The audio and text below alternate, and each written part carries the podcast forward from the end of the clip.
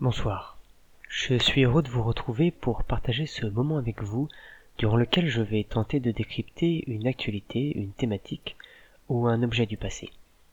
Nous sommes le 13 décembre 2166, il est 32h53, bienvenue dans la capsule.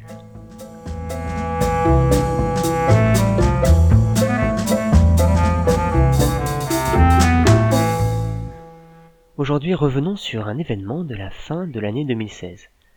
Nous sommes à ce moment-là en pleine période dite prélectorale, soit sémantiquement avant le lecteur. Le lecteur ne doit pas être confondu avec les lecteurs, qui sont ceux qui choisissaient le président par les lections démocratiques, sujet sur lequel j'aurai le plaisir de revenir lors d'une autre émission. Lors donc de cette période préélectorale, différentes personnes annonçaient leur volonté de représenter la diversité du peuple. Ces personnes étaient alors appelées candidats, du mot candide, venant d'un roman de Voltaire, célèbre fabricant de chaises, comme son ami Napoléon. Ce livre semble avoir été un traité de jardinerie, et les spécialistes ne s'accordent pas sur le lien avec la vie politique. On retrouve cela dit un rapport d'un candidat avec un pommier quelques années auparavant, ce qui indique que ce lien n'est pas fortuit. Ces candidats, pour avoir l'opportunité d'au moins célébrer une victoire, se soumettaient à une lection interne à leur parti.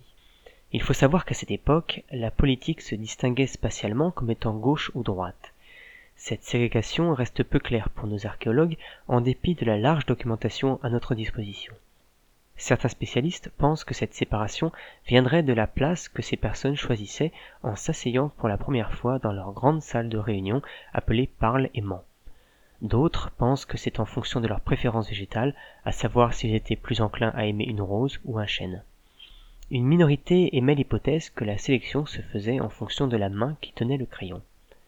En tout cas, tous les spécialistes s'accordent à dire que cette différence ne reposait vraisemblablement pas sur des considérations idéologiques.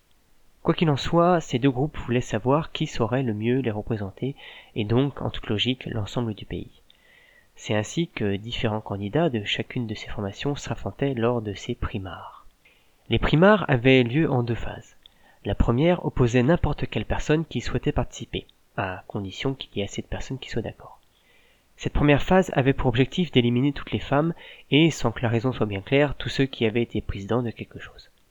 Une fois cette première phase terminée, on procédait à la seconde entre les deux candidats les moins mal aimés.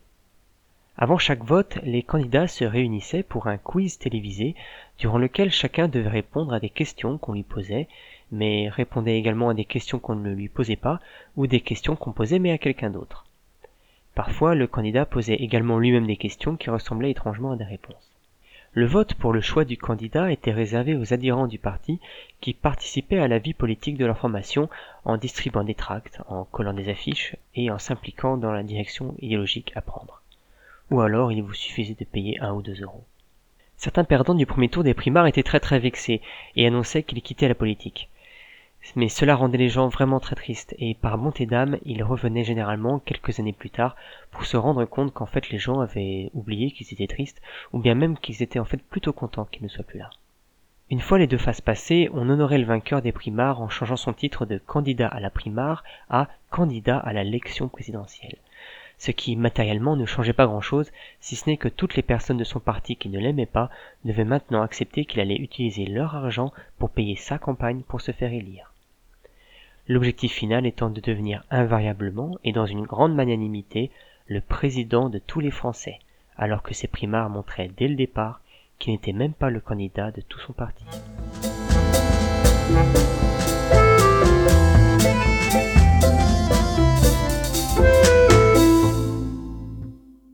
J'espère que cette courte présentation vous aura permis d'un peu mieux comprendre certaines pratiques de nos ancêtres. Elles peuvent vous paraître drôles, mais ne les jugez pas trop durement. Et surtout, n'oubliez pas, réjouissez-vous qu'elles soient du passé. Lors de notre prochaine émission, nous nous pencherons sur un objet du quotidien qui intrigue encore nos chercheurs contemporains, le capot des toilettes. En attendant, je vous souhaite une belle utopie et à la prochaine fois.